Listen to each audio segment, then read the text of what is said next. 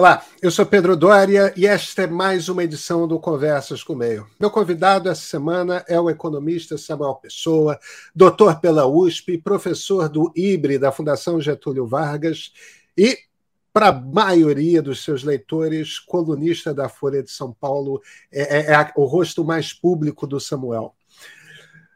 O Samuel é também uma das poucas pessoas para quem eu sempre mando um zap, dou uma ligada quando eu tenho, antes de escrever alguma coisa sobre economia, para ter certeza que eu não estou falando bobagem. E, e, uma das coisas que eu gosto dele, ele, ele é um economista liberal, ele é um economista ortodoxo, não são as mesmas coisas, isso é uma das coisas que ele vai explicar. É, mas ele é um, alguém que também tem muita facilidade de ter conversas com o outro lado. É, é, alguém sempre disposto a conversar, ouvir, comparar. Não é alguém que se vira, não, meu time está sempre certo, o, o outro time está sempre errado. Isso é uma coisa que vocês vão perceber nessa conversa. Agora, não é propriamente uma conversa sobre o que está acontecendo na economia. É uma conversa assim. Você quer entender como é que o debate brasileiro sobre economia se dá? Quais são as disputas? Quais são as os, as discussões que existem entre heterodoxos e ortodoxos, entre liberais e desenvolvimentistas. Você quer entender do que, que eles estão falando quando eles falam sobre equilíbrio fiscal, do que, que eles estão falando quando falam sobre inflação, do que, que eles estão falando quando eles falam sobre a taxa de desemprego. Esse é o papo. Em essência, o que, que são essas coisas todas? Vai ajudar a qualquer um que não compreenda de todo é, esse debate sobre quem deve ser o, o, ministro da Fazenda do novo governo Lula, do terceiro governo Lula, acho que vai ajudar todo mundo a entender um pouco melhor essa conversa. E com vocês, Samuel Pessoa.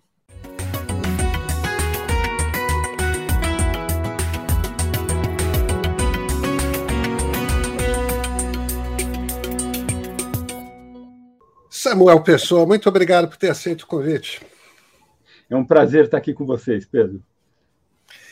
Samuel, eu, eu, eu hesito sempre em entrevistar economistas, porque, embora às vezes eu tenha que falar um pouco sobre economia, porque quando você fala de política tem que entrar em economia de vez em quando. Economia não é a minha praia, sou jornalista de tecnologia, de política, mas não de, de economia, e tem detalhes que às vezes me escapam. Aliás, você sabe disso, porque você é uma pessoa para quem eu ligo de vez em quando para matar dúvidas. então. Mas esse processo de transição para o terceiro governo Lula começou essencialmente com debate econômico. E começou com debate econômico porque o, o presidente eleito repetiu duas vezes um discurso em que ele faz mais ou menos o seguinte argumento: Olha, o pessoal que busca equilíbrio fiscal, que defende equilíbrio fiscal, tem que perceber que no momento a prioridade é o equilíbrio social.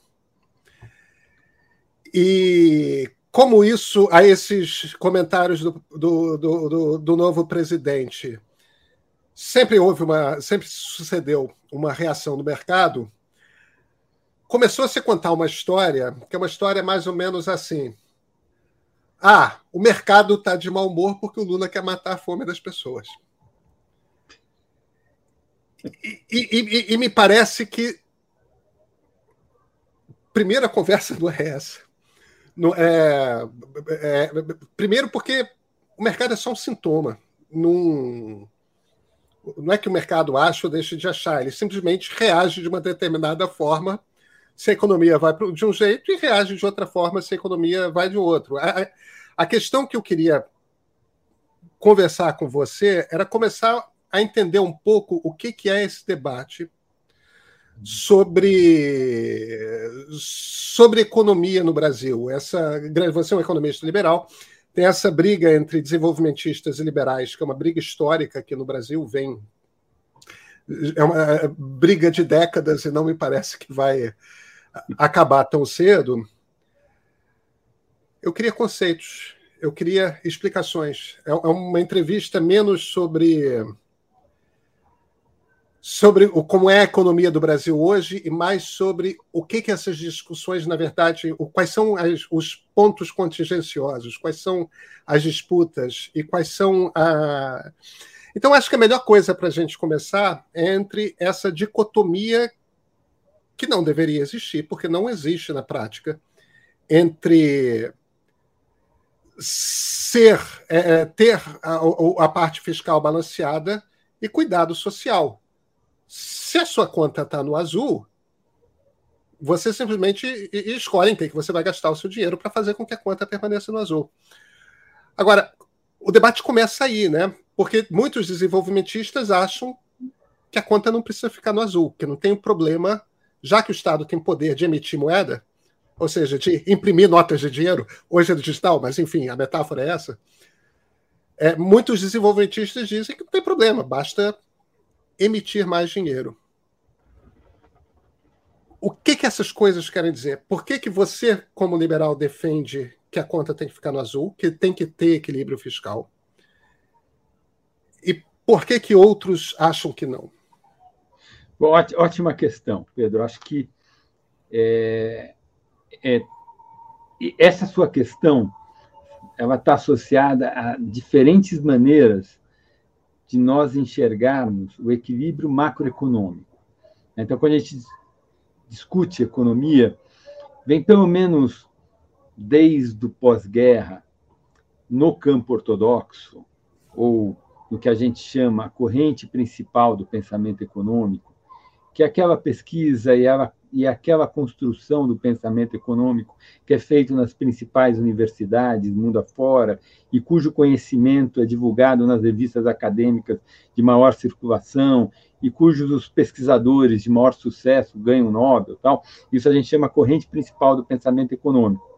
Eu não tem um bloco totalmente fechado, mas lá no pós-guerra, um dos líderes do pensamento dessa corrente chamado Paul Anthony Samuelson. Ele escreveu um livro super importante de introdução à economia e ele criou essa divisão entre macroeconomia e microeconomia, que vem logo depois do Keynes, porque o Keynes, um pensador muito forte, né? Keynes é um pensador, é um economista inglês.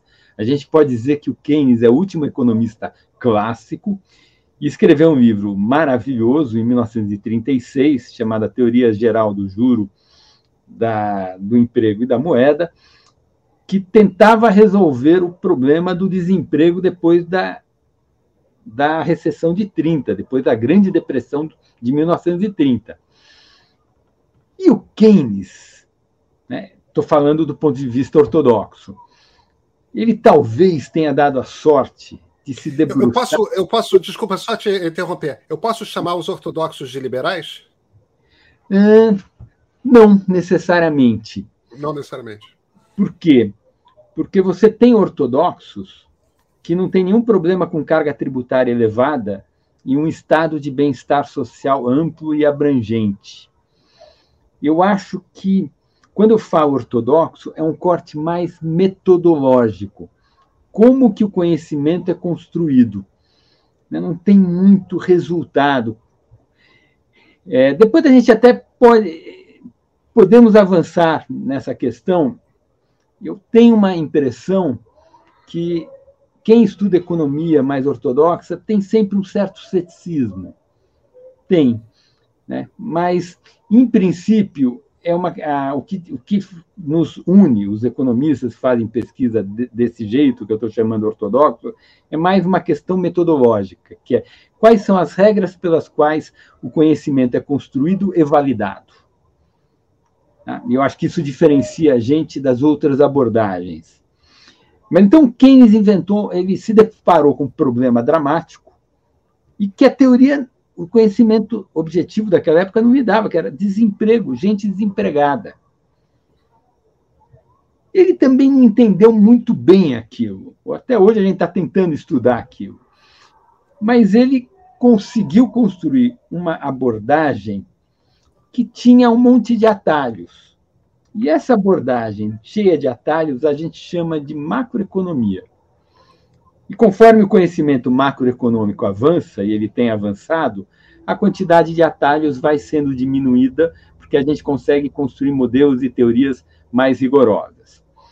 Mas o Paul Krugman, no prefácio que ele escreveu, a edição de 60 anos da teoria geral, ele fala uma coisa que eu acho maravilhosa. Ele diz assim: provavelmente o Keynes se debruçou sobre um dos únicos, ou talvez o único problema em ciência social complexo que tinha uma solução relativamente fácil. Né? Você tinha um desemprego abaixo, um equilíbrio de uma economia péssimo, cheio de desempregados, e o Keynes diz: olha, eu vou fazer política macroeconômica. Eu tenho que estimular a demanda, porque essa economia tem uma depressão de demanda. Ninguém quer gastar, está todo mundo com medo do futuro. Aí ninguém gasta, aí vale aquele discurso que o Lula sempre fala. Você não vai no mercado, não compra, aí não vende geladeira, aí o produtor de geladeira não pode produzir mais geladeira, desemprega, e, e tudo aquilo acontece. E aí o Keynes viu aquela situação e disse: olha, eu tenho que fazer uma política ativa de gastar, o governo gastar, o Banco Central baixar juros e com isso põe a economia para crescer, não gera inflação. E o Keynes estava certo. Acho que isto aqui que eu falei para você, todo mundo aceita, todo mundo acredita. Como também o Keynes nos ensinou isso que o pessoal mais heterodoxo fala, que o Brasil emite sua dívida na sua própria moeda, então ele não tem uma restrição orçamentária dura. O Brasil não vive, o Tesouro Brasileiro não tem uma restrição, porque ele emite o próprio papel que ele gasta, ele pode emitir dinheiro, ele pode emitir título, e tudo isso também a teoria tradicional é, encontra, entende. Não, sempre eu já escrevi até texto dizendo que não está aí a diferença entre os macroeconomistas ortodoxos e os macroeconomistas que se dizem keynesianos. Eu digo se dizem keynesianos porque nós ortodoxos também reclamamos a tradição keynesiana para a gente. É, para nós, o Keynes é alguma coisa absolutamente absorvida nos livros textos. É, mas aí tem um debate. De certa forma, todo mundo é filho do Keynes, mas tem os filhos do Keynes que se dizem filhos do Keynes e outros não. Então não está aí a diferença. Onde que está a diferença, Pedro? A diferença está na visão que a gente tem, e aí acho que a gente é bem diferente dos heterodoxos, com relação ao que, que é pleno emprego. O que, que é pleno emprego? Para nós, pleno emprego é uma situação que não é uma situação maravilhosa. Você pode ter pleno emprego com um trabalhador subempregado. Pode haver pleno emprego com informalidade. Existe uma coisa que nós chamamos de taxa natural de desemprego. O que é a taxa natural de desemprego? É aquela taxa que gera um equilíbrio tal no mercado de trabalho, de sorte que a taxa de crescimento do salário real acompanha mais ou menos a taxa de crescimento da produtividade do trabalho. Então, se o mercado de trabalho estiver muito apertado, a taxa de desemprego for muito menor do que essa que a gente chama de natural, tem muita demanda por trabalho, os trabalhadores vão conseguir aumentos maiores do que a produtividade, isso vai gerar inflação. Por outro lado, se a taxa de desemprego for muito maior do que essa que eu chamei natural, os trabalhadores vão estar fragilizados, porque a competição, a demanda pelo serviço dele vai ser pequena, e aí os aumentos de salário vão ser menores do que a produtividade. Isso reduz a inflação. Então, essa taxa que a gente chama taxa natural de desemprego, ela meio que regula o mercado de trabalho. Regula o processo de formação dos salários e regula o repasse disso para os preços e para a inflação. Então, a gente é meio pessimista, ou seja, a gente tem uma ideia de que a escassez é grande e que você tem limites materiais ao funcionamento de uma economia muito estritos. Uma economia, ela logo, se você der estímulo de demanda, você chega num pleno emprego, que é quando a taxa de desemprego fica igual à natural, e aí você está em processos inflacionários. Os meus colegas heterodoxos, a impressão é que eles acham essa posição de pleno. Primeiro, eles acham que não existe de forma tão clara assim um limite à capacidade produtiva de uma economia. Eu acho que tem uma certa, um certo otimismo a capacidade da economia gerar crescimento sem bater nesses limites. E, portanto, esses meus colegas, eles têm uma, uma, um otimismo quanto às políticas ativas gerarem crescimento econômico. Ah, então, faço, eu gasto mais, é, isso gera crescimento, e esse crescimento gera receita de impostos que financia os problemas. Então, é, eu acho que essa é uma primeira diferença, que é como a gente trata o conceito de pleno emprego e taxa natural de desemprego, ou, olhando de uma outra forma, de uma outra dimensão, numa dimensão monetária, o conceito de taxa neutra de juros, que, é um conceito que conversa com a taxa natural de desemprego. O que é a taxa neutra de juros? É uma taxa de juros real do, inter, do, do, do, mercado aí do Banco Central, né? o Banco Central empresta para os outros bancos. Então, tem uma taxa de juros que o Banco Central cobra para emprestar para os bancos, ou que o Banco Central paga para os bancos quando os bancos dão dinheiro para o Banco Central. Essa taxa de juros no Brasil é Selic, nos Estados Unidos chama Fed Fund, e ela é um regulador da demanda agregada. Ora, a gente trabalha com o conceito de taxa neutra de juros. É aquela taxa real de juros que mantém a economia crescendo o potencial de, dela, o mercado de trabalho em equilíbrio, ou seja, pleno emprego, sem pressionar a inflação. Os meus colegas heterodoxos, eles não acham que tem uma taxa natural, eles não acham que o mercado de trabalho tem um limite tão estreito, eu diria, na média, eles são bem mais otimistas do que nós com relação à plasticidade da economia e à capacidade da economia, a partir de estímulos macroeconômicos, gerar uma aceleração sustentável do crescimento econômico. Eu diria, acho que essa é uma diferença importante, Pedro. Quer dizer, o, o quando você. No, no, fim das contas, o que você está falando é o seguinte: é, se, eu, se eu te compreendi bem, o que você está falando é que eles acreditam que se o governo quiser fazer que a economia cresça, o governo tem esse poder. Basta ele botar mais dinheiro na economia. E, claro, se tem dinheiro em excesso na economia, você vai gerar uma inflação, porque o dinheiro perde o valor. No entanto, se a economia cresce, se novos negócios começam a surgir e tudo mais, aí deixa de gerar inflação, porque afinal de contas a economia cresceu para absorver aquela quantidade nova de dinheiro. Você não tem apenas os produtos que existiam para ser vendidos e comprados, você tem um número maior de produtos para serem vendidos e comprados, você tem um número maior de pessoas recebendo salários e tudo mais. Se a economia cresce, não tem problema.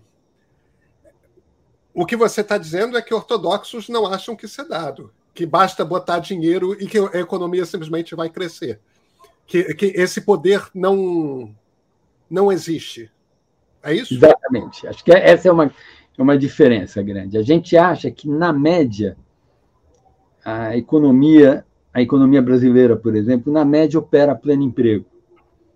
Às vezes ela está com hiperemprego, ela está com uma taxa de desemprego menor do que a natural, às vezes ela está com desemprego, uma taxa de desemprego maior do que a natural. Né, mas, na média, a economia brasileira e as economias em geral tendem a operar a pleno emprego.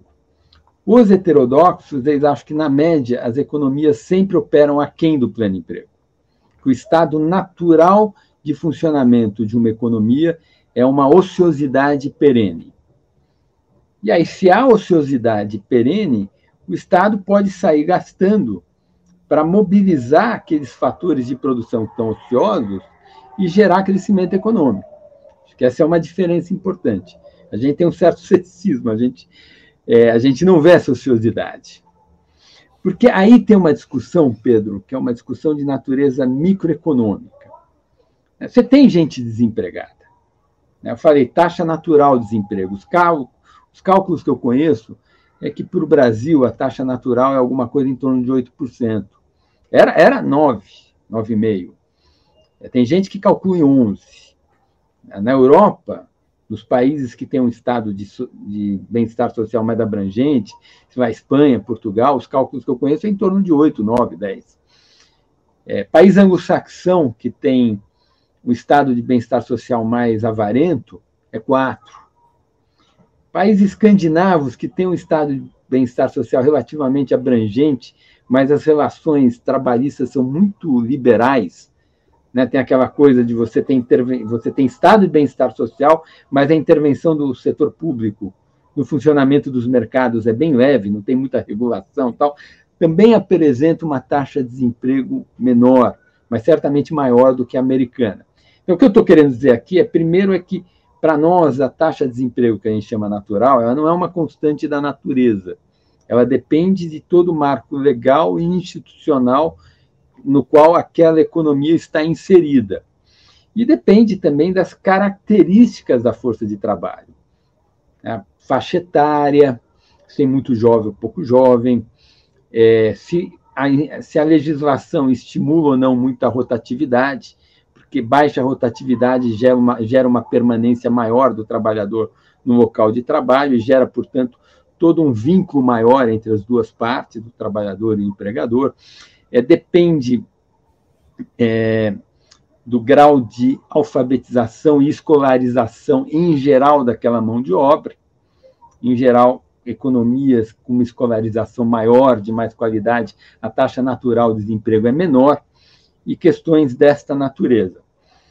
É, mas, dito isto, a gente tem essa taxa natural de desemprego, a gente tem limites à capacidade produtiva de uma economia, dadas as tecnologias e a disponibilidade de fatores de produção, e a gente acha que, na média, as economias operam próximo dessa capacidade, enquanto meus colegas heterodoxos acham que, na média, a economia está sempre aquém dessa capacidade plena e, portanto, na média, impulsos de política fiscal e monetária entregam uma aceleração, produzem, resultam numa aceleração do crescimento.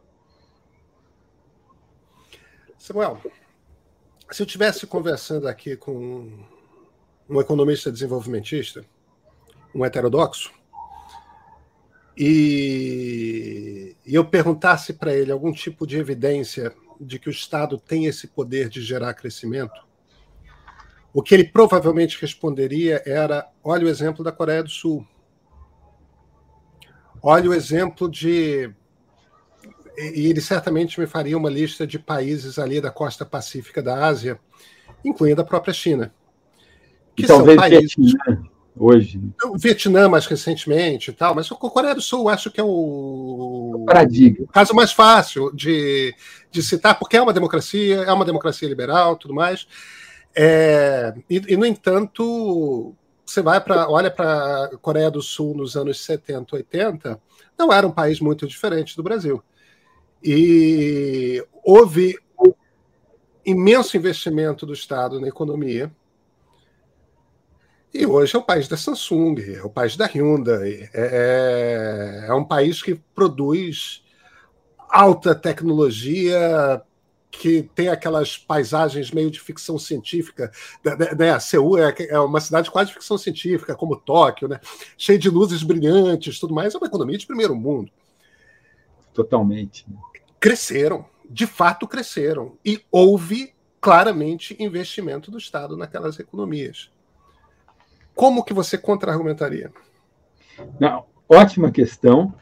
É, esse é um tema que eu já gastei um tempo pensando nele, e, e não é fácil contra-argumentar, porque a observação dos colegas desenvolvimentistas é baseada em fatos que ocorreram mesmo. Então, vamos discutir agora, eu já volto na Coreia, a gente está discutindo agora não mais equilíbrio macroeconômico, estamos discutindo crescimento econômico. Evidentemente, essas duas coisas conversam, eu já volto a isso. Né? Para nós ortodoxos, o que é crescimento econômico? Né? A gente demorou para perceber isso. Tá? Acho que isso que eu vou falar agora é uma coisa que era óbvia para o Adam Smith. Para o Stuart Mill era óbvio. para o Alfred Marshall era óbvio. Depois da Revolução Keynesiana, deixou de ser óbvio. E a gente teve que reaprender isso. Acho que a principal pessoa que ensinou para reensinou Smith para gente foi aquele historiador que ganhou o prêmio Nobel de, de, História, de Economia, o Douglas North. Né? Ele reensinou o que é crescimento econômico para a gente. Né? Então, para a gente hoje, crescimento econômico é o seguinte, seguinte definição: que é do que produz crescimento econômico para nós, economistas ortodoxos.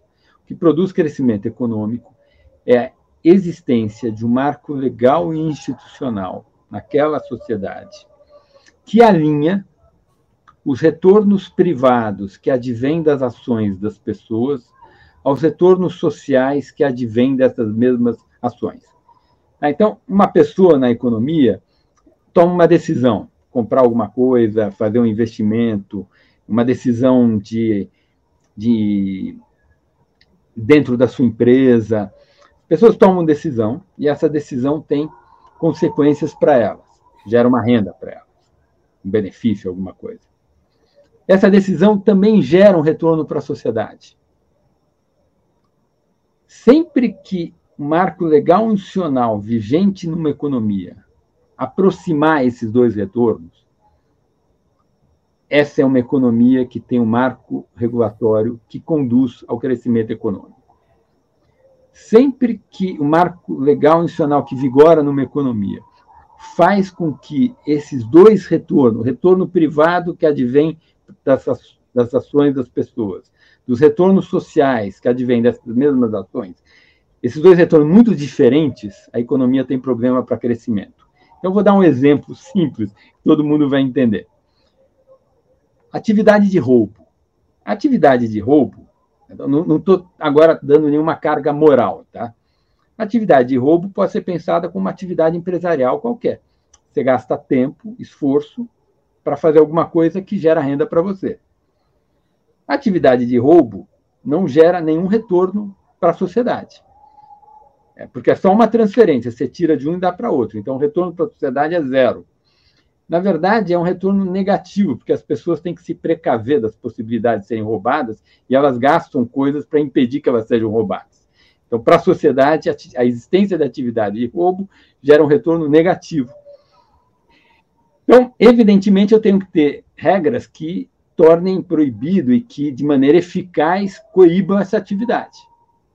Porque senão a economia não vai crescer. Evidentemente, tem roubo, tem corrupção, mas tem coisas que não são nem roubo nem corrupção. Vamos supor que eu tenho um marco, eu tenho um sistema tributário muito complexo e que eu tenho que, na minha empresa, ter 20 vezes mais contadores para processar os impostos do que uma empresa igualzinha a mim em outro país.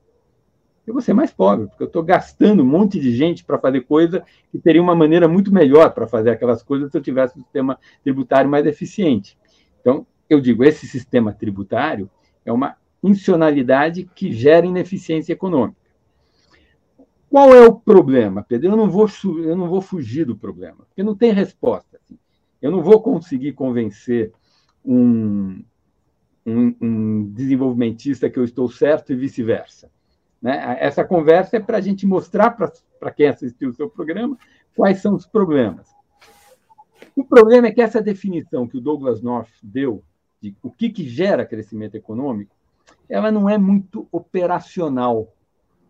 Exatamente o que, que é uma institucionalidade que alinha os retornos privados, os retornos sociais. Eu posso ter uma intervenção estatal bem feita que faça isso. E aí está tudo certo. Então, não é necessariamente que pouco Estado, o mundo liberal, só que atende a, essa, a esse princípio mais geral que eu enunciei. Então, aqui a gente está num campo, de fato, que não dá nem para dizer que é um campo científico ainda, porque eu não, eu não tenho um experimento popperiano muito rigoroso, um, um, um experimento empírico que consiga separar diferentes teorias. Então, estou dizendo aqui para os seus espectadores como que eu avalio isso e qual é a divergência que existe. Então, se nós olharmos o modelo asiático, Os asiáticos, para nós ortodoxos, eles primeiro fizeram um monte de coisa que gera crescimento econômico. Eu não preciso ainda discutir Estado grande, política industrial e intervenção. Eles conseguiram escolarizar com muita qualidade a sua população. Escolarizaram com muita qualidade. Deram... É uma das características que você já tinha citado na questão do emprego, que faz com que o, o nível de emprego natural na sociedade baixe, né? Sim, é... sociedades, mais, sociedades mais escolarizadas, tudo mais constante, tendem a ter uma taxa natural de emprego menor. E, e não só isso, mas tendem a ter contratos de relações de trabalho mais longas no tempo. Porque quanto mais escolarizada uma pessoa for, mais capacidade ela tem de acumular coisas específicas àquele local de trabalho que ela tem. Ela tem uma vida produtiva mais longa num mesmo emprego. Né? Então, é, os asiáticos primeiro conseguiram uma coisa que nós latino-americanos não conseguimos, que é dar para todo mundo escolaridade, escolarização sofisticada de qualidade. Depois, esses lugares não têm welfare state. A, a tradição asiática é que seguros, seguros públicos não são públicos. Os seguros são de obrigação familiar. Então, a pessoa vai perder o emprego, vai ter uma perda de renda. Não é para o Estado dar um seguro-desemprego. É, a família tem que resolver isso. Eu tenho que fazer uma provisão para minha aposentadoria quando eu não conseguir trabalhar mais. Eu tenho que fazer uma poupança ou no banco, me viro. É um problema meu isso. É, eu tenho que fazer uma provisão para pagar a universidade. Todos esses lugares asiáticos, a universidade é paga. É, eu que faço a minha poupança para pagar a minha universidade. Não é função do Estado dar ensino gratuito universitário. É função do Estado dar o ensino básico gratuito, mas universitário não. É. E aí, como eles não têm seguros públicos, como é uma sociedade que a percepção de insegurança que o indivíduo tem é grande, porque o Estado não gera esse acolhimento, as pessoas poupam muito. Um chinês, Pedro, ele vive com metade da renda dele. A China não é mais rica do que o Brasil. Hoje até é mais rica do, do que o Brasil, mas há 10 anos atrás não era mais rica do que o Brasil. E vivia, e as pessoas pobres viviam com metade da renda. Pedro, você pergunta para mim como que isso é possível, eu não sei. Agora, eu sei o seguinte: um brasileiro classe média, se ficar um ano todo sem restaurante, ele vai poupar muito dinheiro. Se ficar um. E assim sucessivamente. Né? Quer dizer, é... asiático poupa muito. Como o asiático poupa muito, Pedro, a taxa de juros é baixa. E com taxa de juros baixa, construir infraestrutura, metrô, porto, aeroporto, etc., é muito mais baratinho porque um componente importante do custo de toda infraestrutura, obras de alta complexidade, é o juro. Se aquela sociedade tem juros baixos, poxa, já o quilômetro de metrô já caiu a metade ou a um terço o preço dele. Adicionalmente, se o juro é baixo, a indústria de transformação é mais competitiva, porque um dos, dos insumos importantes numa indústria de transformação é capital. Se capital é barato, é uma vantagem competitiva natural que a indústria de transformação vai ter. Então, nós dizemos: olha, aqueles países asiáticos é um modelo que a gente chama crescimento pela força bruta. Muito estudo, muito trabalho, jornadas longas de trabalho, muita poupança, com o mercado funcionando. Não é crescimento soviético. Você tem um mecanismo de preço operando e a alocação feita por meio do mecanismo de preço, mesmo que tenha intervenção estatal. Ora, pegar as nossas teorias de crescimento, qualquer lugar que os caras trabalhem o quanto os asiáticos trabalham, estudem o quanto os asiáticos estudam, poupam o quanto os asiáticos, o povo vai ficar rico. Na verdade, não tem nenhum milagre asiático. A coisa mais fácil do mundo é explicar porque que aqueles caras ficaram ricos. Poupança, trabalho, estudo gera riqueza. Agora, é fato que houve muita intervenção estatal, como os desenvolvimentistas brasileiros querem que nós tenhamos aqui. Isso é um fato. Como que eu reajo a esse fato? Eu reajo da seguinte forma: esses países trabalha-se muito, poupa-se muito, estuda-se muito. Significa que você está acumulando fatores de produção. Você está acumulando capital humano na sua força de trabalho. Você está acumulando capital físico com a poupança. Ora, quando você acumula muitos fatores de produção, é natural, Pedro, que a vantagem competitiva de um país mude. O que, que é isso? Tem coisas que a gente faz bem, tem coisas que a gente faz mal. Relativamente. Tem coisas que a gente relativamente faz melhor do que os outros, coisas que a gente relativamente faz pior do que os outros. Teoria careta, ortodoxa, de comércio internacional, diz que um país faz bem aquelas coisas que usam intensamente o que o país tem muito.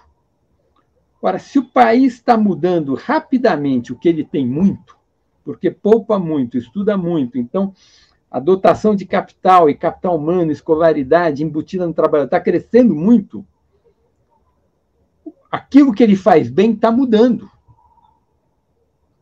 E aí eu entendo que tem custo de transição, que o setor público tem muito espaço para ajudar o setor privado a achar as melhores é, especializações do país, as vantagens comparativas do país, principalmente quando elas estão mudando rapidamente, porque é um país que poupa muito, estuda muito, trabalha muito.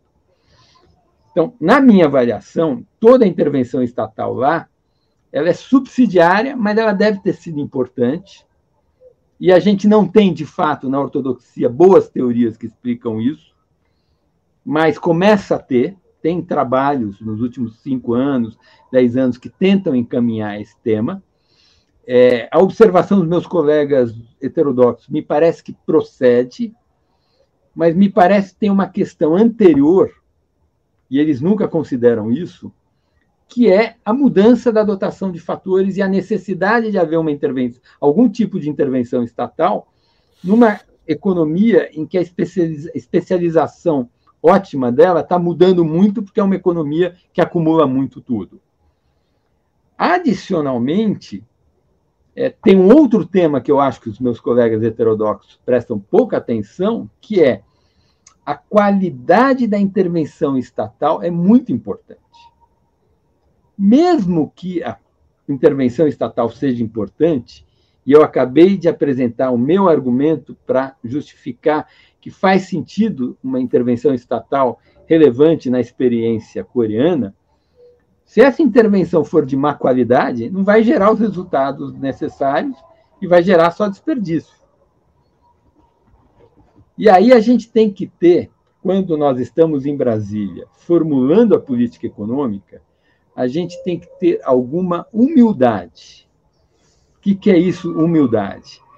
É reconhecer os limites da capacidade da burocracia pública em gerar políticas públicas e priorizar a qualidade em vez da quantidade.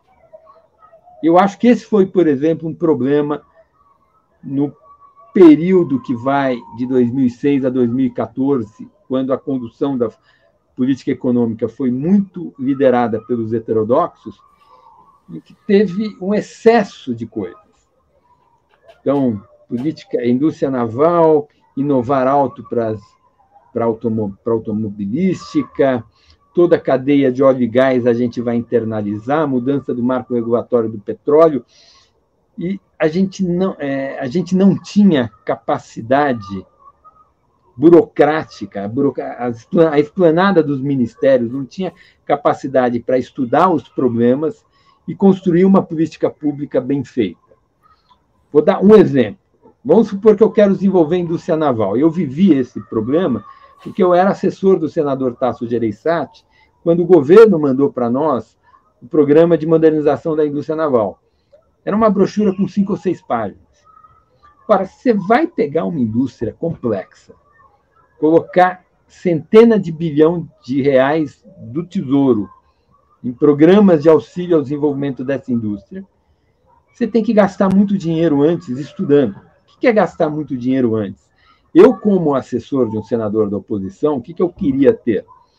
Eu, te, eu teria, eles tinham que ter produzido um, livro. O que teria nesse livro? Teria, primeiro, um profundo estudo da indústria naval no mundo. Quem que produz, quais são, quantos navios, qual é a produção, quem demanda, quem compra. Não. Depois, mais importante, tinha que ter um capítulo alentado descrevendo as experiências brasileiras que foram mal sucedidas. A gente tentou fazer indústria naval no governo JK, nós tentamos fazer indústria naval no governo Geisel e não conseguimos, deu errado. Tudo virou um cemitério de estaleiro.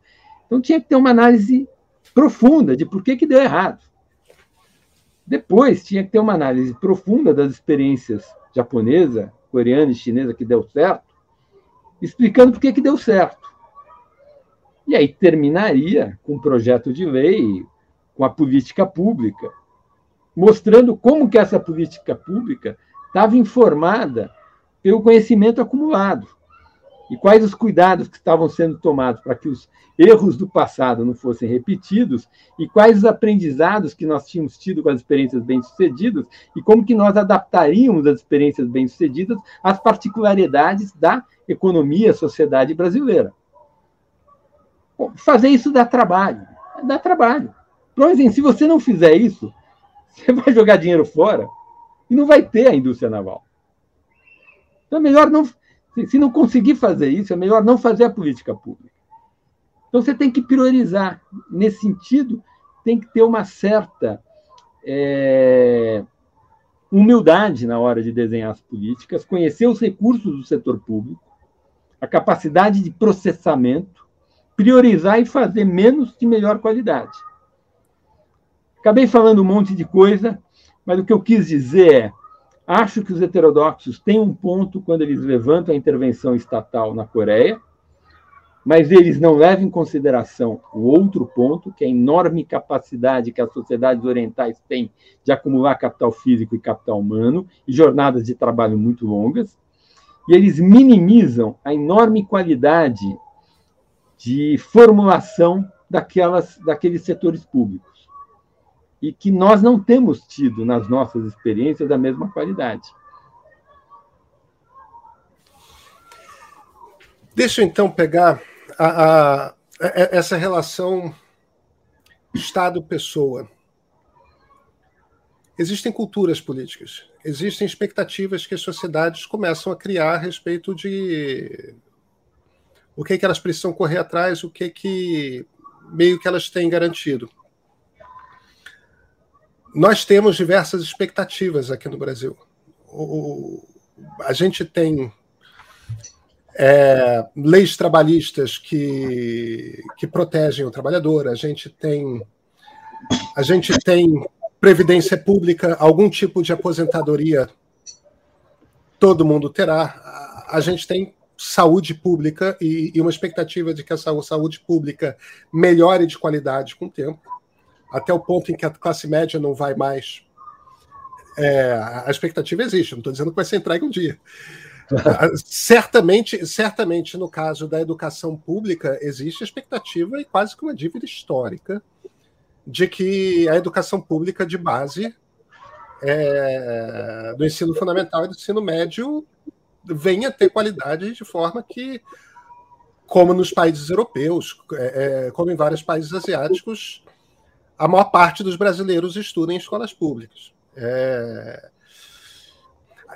Samuel, a gente tem já essa expectativa em relação ao, ao que o Estado deve nos fornecer. E não há político que vá aparecer que vá nos conter, que vá nos convencer de que a gente não precisa do SUS, que a gente não precisa de aposentadoria que vem pelo Estado, que a gente não precisa de. Essa já é uma expectativa que está internalizada no, no, eleitor brasileiro. Isso não é, isso é uma coisa imutável, isso não vai mudar. É, bem, onde então aí tem um segundo ponto antes de eu emendar para a pergunta. Temos uma quantidade enorme de brasileiros que estão vivendo em num estado de indignidade. E, e, não é possível conceber um Estado moderno democrático que não garanta às pessoas que comida elas vão ter, que teto elas vão ter, de alguma forma. É, é, mas você precisa. Isso precisa ter. Partindo-se desses dois pressupostos, que tem uma quantidade de fato de, de, de pessoas entre nós que não estão conseguindo comer e que a gente precisa melhorar, a, a gente precisa manter alguma da entrega de segurança social e de que a gente precisa melhorar a qualidade da educação pública brasileira. Corta de onde? Tem onde cortar?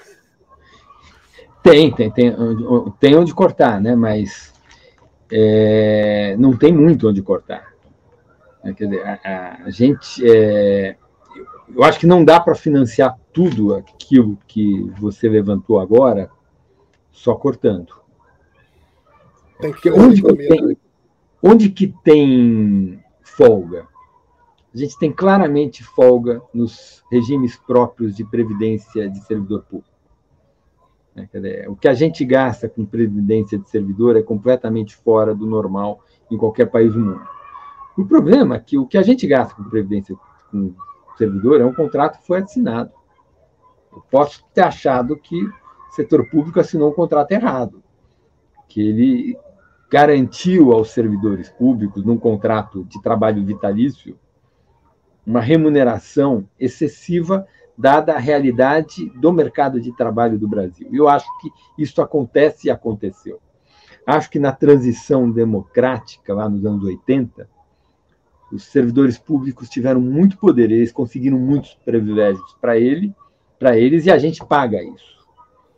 Né? Então existe certamente um desequilíbrio entre o que um servidor custa para o Estado e o valor do serviço do trabalho dele, dada a realidade do país e do setor privado brasileiro, para ocupações e principalmente servidores da União, em menor medida dos estados. Município nem tanto. Então, regimes próprios previdenciários, a gente vai ter que fazer novas reformas do serviço público, mas temos avançado, não estamos parados. E temos avançado em todos os governos. No governo FHC avançamos, no governo Lula avançamos, no governo Dilma avançamos, agora no Bolsonaro fizemos uma nova reforma, a gente está avançando. Mas é, essa é uma agenda de médio prazo que assim, o Brasil gasta 14% do PIB com aposentadoria. Tá? Se eu somar tudo, os regimes próprios, o regime geral, aposentadoria rural e o regime e aposentadoria não contributiva, o benefício de prestação continuada. Somos tudo isso, dá uns 14% do PIB. Se eu pego um gasto equivalente do mundo, um país com a demografia do Brasil deveria gastar 7 pontos percentuais do PIB a menos. Como, como que esse dado foi feito? Eu pego o mesmo conceito de gasto público para os mesmos programas, para 140, 150 países. Para cada país eu tenho estrutura etária e eu correlaciono uma coisa com a outra. Eu tenho, e aí eu obtenho assim, para uma, uma estrutura etária como a brasileira, qual seria o gasto normal? Normal aqui entendido como a média internacional. Não tem nenhuma característica que é bom ou que é ruim. Na média, no mundo, uma economia que tem tanto por cento da população em idade ativa quanto o Brasil, gasta quanto com a aposentadoria? 7% do PIB. A gente gasta 14%. Então, é, tem alguma coisa errada. Não é errada porque a gente tem esse gasto, porque a sociedade decidiu. Foi tudo, foi quase tudo feito depois da redemocratização. Foi tudo Congresso funcionando na nossa democracia com as limitações que tem. É, agora, tirando os regimes próprios de previdência dos servidores públicos, é, eu acho que não tem tanto assim para avançar. A gente vai ter que aumentar a carga tributária, Pedro. Essa é uma insistência que eu tenho. Eu, inclusive, discordei de uma frase da presidente do Partido dos Trabalhadores, Gleisi Hoffmann.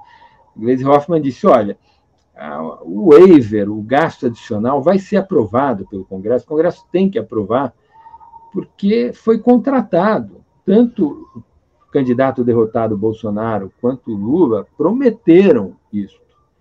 Então a gente tem que dar esse recurso. E eu acho que não foi contratado, porque ninguém falou de financiamento. Eu quero gastar 50 bilhões por ano a mais para fazer um programa Bolsa Família que custe 1,5% do PIB. Eu não me oponho a isso, Pedro. Não tem uma coluna minha. Eu, toda semana eu escrevo uma coluna na Folha. Eu já faço isso há 10 anos significa que são já, sei lá, quase 520 colunas. Não vai ter nenhum texto meu que fale que aumentar a carga tributária é ruim. Agora, não se discutiu nessa campanha eleitoral recente como financiar os 50 bi a mais dos 200 reais a mais do auxílio básico do programa Auxílio Brasil, que vai ser renomeado, né, vai voltar ao nome antigo de Bolsa Família. Eu pergunto para você, foi, negociado com a sociedade o um aumento de gasto que não se considerou a forma de financiamento? Para mim, não foi negociado. A sociedade não se pronunciou plenamente sobre esse tema. Porque ela só viu o benefício, não viu o custo. E aí eu sou intransigente. E meus leitores me xingam o tempo todo, dizem que eu, que eu não tenho coração, que eu, eu quero matar as pessoas de fome. Não, eu só quero que, se a gente vai construir uma política pública que custe por ano 50 bilhões de reais, a gente tem que tributar alguém em 50 bilhões de reais. E está tudo certo. É porque tem um mantra meu que eu gosto de repetir, que é pior do que a inflação como mecanismo de gestão do conflito distributivo, só há guerra civil. Todas as outras formas de gerir o conflito distributivo são mais saudáveis, melhores do que a inflação. E acho que aí a gente vai um pouco para o começo da nossa conversa. Né? Os economistas heterodoxos, como eles acham que a economia, praticamente o tempo todo, ela está abaixo do pleno emprego, o tema da inflação não é uma questão muito relevante para eles. Eles acham que não existe muita inflação inflação não é um risco real. Que a gente liberal, ortodoxo, a gente chantageia a sociedade com risco inflacionário.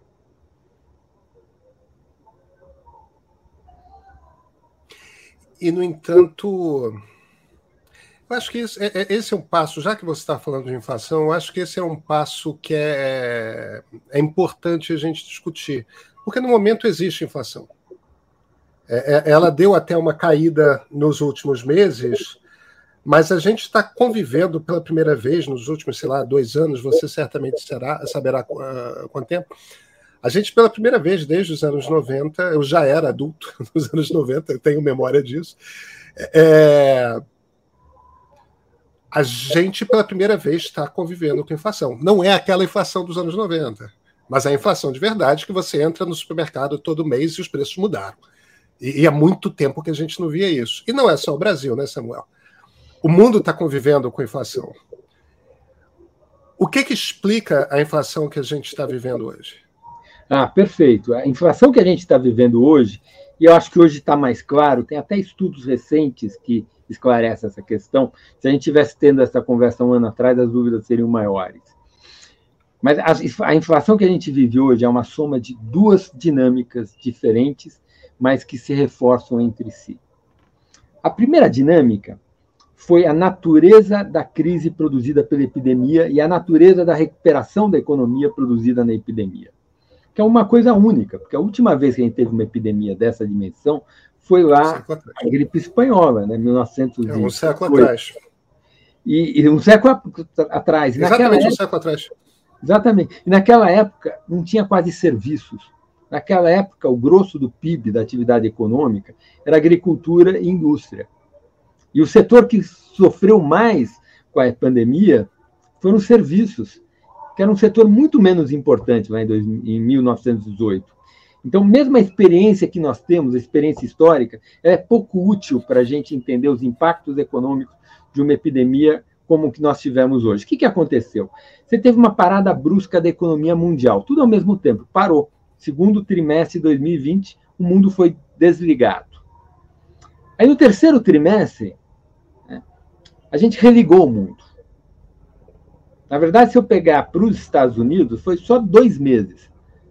Foi março e abril. A economia americana foi desligada em março e abril e ela foi religada em maio. E aí foi uma recuperação em V, todo o segundo semestre de 2020 e boa parte do primeiro semestre de 2021. Só que foi uma recuperação em V, Pedro, muito particular, porque o vírus continuava circulando, não tinha vacina ainda, nós recuperamos economia em V, todo mundo dentro de casa. Para do, todo mundo dentro de casa, a gente trabalha de casa, se alimenta de casa, os filhos da gente estudam de casa, nós nos entretemos de casa, nós nos exercitamos de casa e assim sucessivamente.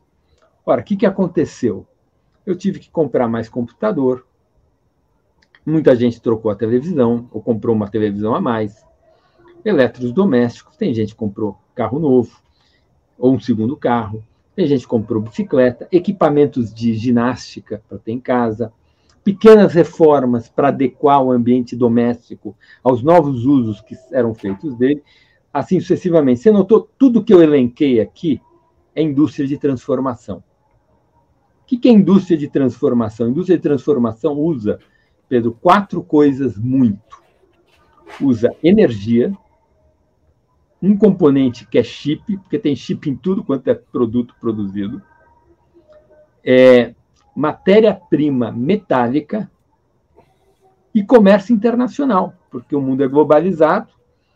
Eu pego um eletrodoméstico, qualquer bem produzido pela indústria de transformação, cada parte daquele bem é feito num lugar diferente e ele é montado num outro lugar. Então, quando a produção de, da indústria de transformação cresce, a demanda por containers, navios, portos, etc., também cresce. Só que isso, Pedro, aconteceu simultaneamente. E tem uma simultaneidade temporal e uma simultaneidade espacial. Foi no mesmo tempo no globo todo. Ora, se tem um aumento de demanda em São Paulo por computador, eu compro de Curitiba do Rio. Se tem um aumento de demanda no computador no Sudeste, eu compro do Nordeste. Tem aumento de demanda no Brasil, eu compro dos Estados Unidos. Se tem aumento de demanda em todos os países do mundo, eu não vou comprar de Vênus ou de Marte. A Terra é uma economia fechada. A gente tinha se esquecido isso, porque nós, macroeconomistas, a gente agora quase que só estuda macroeconomia de economia aberta. Economia fechada não interessa muito. Mas na Covid, a gente teve que voltar para os livros textos dos anos 70 e 80, em que o primeiro modelo, que a gente estudava mais, era de economia fechada. E economia fechada, quando a demanda sobe, vai tudo para preço, porque a oferta no curto prazo está dada. Se o mundo todo quer consumir mais computador, eu não vou produzir mais computador. O preço dele vai subir. Até produz um pouco mais. Mas a relação entre o aumento da produção e o aumento do preço é super desfavorável. Então, um elemento da inflação foi esse choque de preços produzido por escassez de oferta, por limitação de oferta, um choque de oferta. Agora, simultaneamente a isso, lembra, eu disse que eram dois fatores, e hoje está muito claro que são dois fatores. Vários países reagiram com pacotes de sustentação às pessoas. A epidemia gerou um problema de pobreza. Várias pessoas perderam as suas, os seus empregos e a sua manutenção o seu trabalho. Isso foi muito, muito forte. E aí algumas sociedades, muitas sociedades reagiram dando transferências do tesouro para as famílias que foram mais afetadas. E o que é interessante é que as, as sociedades não reagiram da mesma forma, igualzinho. Teve gente que gastou muito mais dinheiro do que outros. Os asiáticos gastaram muito pouco, porque tem essa coisa. Asiático acha que seguro é uma questão individual, que o Estado não tem muito que se meter nisso. Então, isso valeu também para os problemas produzidos pela Covid. E a gente sabe também que o surto inflacionário é diferente nos diversos lugares. Tem lugar que teve muito mais inflação, lugar que teve muito menos inflação. E hoje está relativamente documentado. Tem um paper recente produzido pelo pessoal do Banco Central Americano de São Francisco. É um paper que ainda não foi publicado numa revista independente, então ainda não passou pelo controle de qualidade dos pares, tal, mas já está como working paper, como a gente chama, um trabalho finalizado que está circulando na comunidade para as pessoas aprenderem e, e emitirem suas opiniões e tal, que mostra porque é interessante, porque é um experimento meio controlado. Né? Você tem epidemia, que é uma coisa generalizada, todos os países foram afetados, mais ou menos igual. E alguns países gastaram muito dinheiro, outros países gastaram pouco dinheiro. Aquele efeito de oferta afetou todo mundo. E existe uma correlação muito marcante entre o tamanho do pacote fiscal de sustentação da renda das pessoas e a intensidade do processo inflacionário que os países sofrem. Em particular, aqueles países que fizeram pacotes fiscais mais robustos tiveram uma retomada em V mais forte e o mercado de trabalho apertando mais rapidamente. Esse, nomeadamente, é o caso dos Estados Unidos e do Brasil. E aí, esse aperto no mercado de trabalho bateu para os salários, que gera uma dinâmica da inflação mais inercial, porque ela sai daquele choque de oferta inicial, que pega mais bens principalmente bens de consumo durável, e ela contamina a produção e venda dos serviços, que era um setor que, que não tinha tido aumento de demanda e de preço em função da Covid, pelo contrário, é o setor que foi mais negativamente afetado. Né? Então, eu diria, esse, esse surto inflacionário que a gente está vendo é a soma desses dois fenômenos. Ele está revertendo, porque todos esses choques que eu mencionei agora, estão normalizando, produção de chip está normalizando, as cadeias globais de valor estão normalizando, o tempo de espera em porto está normalizando, disponibilidade de container de navio para frete está normalizando, e assim sucessivamente. Então, o choque de preço está voltando, a inflação está caindo, mas aí aqueles países que fizeram uma política mais ativa de sustentação da renda têm uma inflação de fundo que ficou ligada a serviços e tem toda uma questão de qual vai ser a intensidade da política monetária para pegar essa componente mais inercial da inflação que apareceu e trazer para a meta dos respectivos países.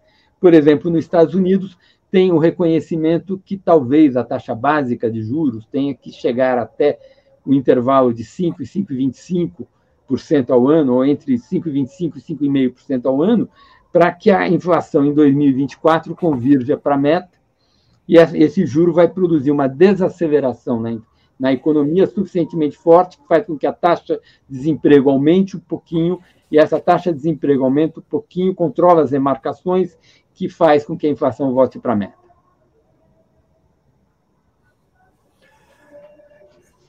Eu, eu, eu, entendo perfeitamente por que, você diz que, que ortodoxos são mais pessimistas, sabe? a gente tem um, a gente tem um saudável ceticismo. Ah. Samuel, deixa eu te fazer uma última pergunta, que talvez seja uma, uma pergunta meio injusta, porque exige um pouco é, um, um quê de oráculo, mas todo economista é sempre é, é, inquirido a ser um pouco oráculo, né? É, é, é, não que tenha um, um, teor de acerto muito grande, mas. Os meteorologistas são bem melhores que a gente. É, todo mundo fala em um a dois anos de, de recessão aí pela frente. De, por que, que essa recessão acontece? Por que, que essa recessão está contratada de um ou dois anos? E, e você, qual é a sua impressão? Você acha que ela vai ser mais curta ou mais longa? A minha impressão, Pedro, é que ela vai ser mais curta. Deixa eu dizer por quê. Porque essa recessão é o necessário para pegar essa componente inercial que apareceu em função das respostas de sustentação de renda dos diversos governos e eliminar essa componente. Ou seja, a inflação no Brasil ela chegou a 12 ou 11. A inflação da Dilma, lá em 2015, chegou a 10 e pouco. aqueles 10 e pouco da Dilma era muito mais inflação do que os 12 que chegou agora. Mas muito. Por quê? Porque desses 12, metade disso é choque que está revertendo. Naturalmente, própria passagem do tempo reverte. Enquanto a inflação da Dilma ela era inteirinha, 100%, salário subindo além da produtividade durante muitos anos. E quando a gente chegou no, na beira, no início da recessão da Dilma, não só você tinha uma inflação alta, mas havia salários que estavam muito elevados frente à produtividade do trabalhador brasileiro e, portanto, a, a rentabilidade do setor privado estava lá embaixo.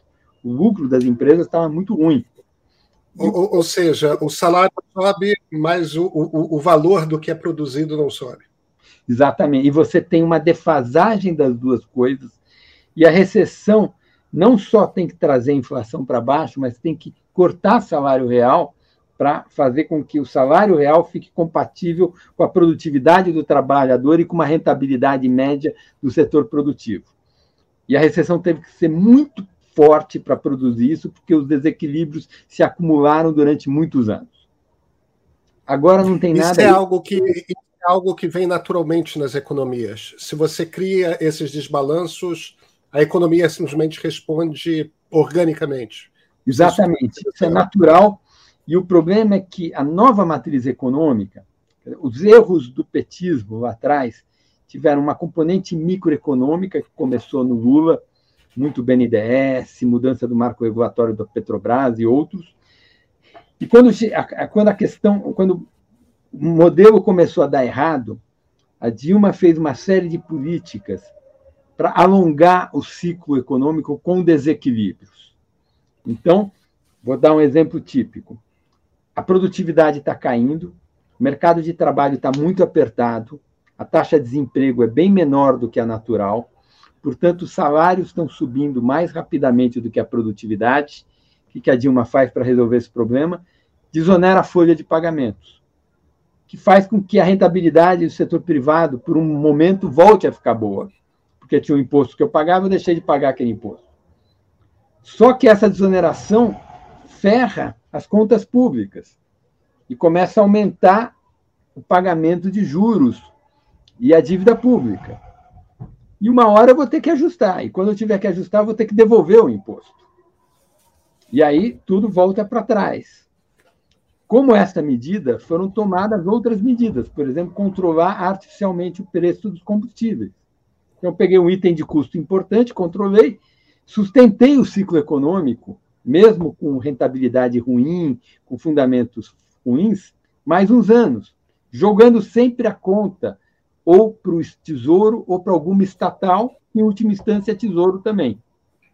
Então, eu prolonguei o ciclo, a, a, tornando as, os desequilíbrios ainda maior, acumulando mais desequilíbrios. E aí, quando eu tive que ajustar, eu estava com. Tinha uma conta muito grande para ser acertada. Agora não, agora a rentabilidade das empresas está ok, os salários não estão altos demais.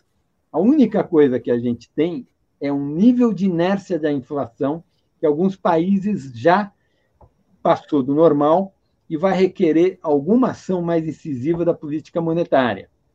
Que aí é aumentar juro aí aumentar juro, desacelerar o crescimento, fazer com que o desemprego suba um pouquinho, tem menos remarcação e a inflação volta para a meta. O que eu estou dizendo é que este processo agora vai ser muito menos dolorido do que no passado, ou seja, do que foi no Brasil de 2014 a 2017, ou do que foi nos Estados Unidos de 80 a 85. Então, eu acho que vai ser uma recessão curta. Nos Estados Unidos, ela deve ser mais ou menos no segundo semestre do ano que vem. E aí, logo, haverá desaceleração dos preços, da inflação, e o Banco Central vai começar a cortar juros. E aqui no Brasil? Eu acho que é igual. Eu acho que talvez a nossa recessão venha um semestre antes, seja o primeiro semestre do ano que vem, e aí o Banco Central pode, a partir de setembro do ano que vem, começar a cortar juros. A gente tem inflação na meta em 2023. A dúvida no Brasil é qual vai ser o nosso regime de política fiscal. E essa não é uma dúvida macroeconômica, essa é uma dúvida da sociedade. Como que a sociedade vai decidir ter um Estado que atenda a todas essas necessidades que você elencou aqui, todas elas absolutamente legítimas, e a gente vai achar bases tributárias de forma, ao longo do tempo, gerar receita que consiga pagar esses serviços e impedir que a dívida pública cresça em bola de neve, sendo que no Brasil tem um complicador adicional, que a taxa de juros no Brasil ela é relativamente elevada. Ela já caiu muito. Como sociedade, em diversos governos, nós conseguimos aprovar muitas reformas, e essas reformas contribuíram muito para a queda da taxa de juros. Eu, que sempre fui um crítico feroz da política econômica do PT, principalmente no período em que o ministro da Fazenda era o Guido Mantega, sempre reconheci que o processo de acumulação de reservas que aconteceu naquele período tem um peso importante na redução do juro neutro no Brasil, por isso que eu sou contra o uso dessas reservas, eu prefiro deixá-las paradinhas e usar ela como um colateral que garanta juros mais baixos para a gente. E, e essa é uma vitória da sociedade brasileira. A gente, ao longo de 25 anos, conseguiu aprovar muitas reformas que trouxeram um juro que estava em 20 para 4. Mas 4 real ainda é muita coisa para o tamanho de dívida que a gente tem. Então, para que essa bola de cristal relativamente otimista minha, né, finalmente um ortodoxo falando alguma coisa um pouco otimista, se materialize, a gente, enquanto sociedade, tem que conseguir o ano que vem, acho que aí não tem muito tempo para isso, não precisa ajustar o fiscal o ano que vem, a gente pode ajustar o fiscal num horizonte de quatro anos. Mas eu acho que o ano que vem, com a liderança do presidente Lula, que tem uma liderança na nossa sociedade absolutamente inconteste, e a negociação do presidente Lula com o Congresso Nacional, a gente construa instituições fiscais que sinalizem que a sociedade conseguiu gerir o seu conflito distributivo de forma civilizada. E o que, que é isso? É essa sociedade democrática, por meio do funcionamento das instituições democráticas e por meio do funcionamento do Congresso Nacional, estabelecer obrigações para o Estado, estabelecer fontes de financiamento para o Estado e essas duas coisas conversarem entre si. Eu acho que se a gente conseguir isso, Pedro, é um sinal que a gente, como sociedade, tem um nível de civilização maior do que a gente acha que hoje nós temos. Oxalá. Samuel Pessoa, muito obrigado pela conversa. Eu que adorei a oportunidade, agradeço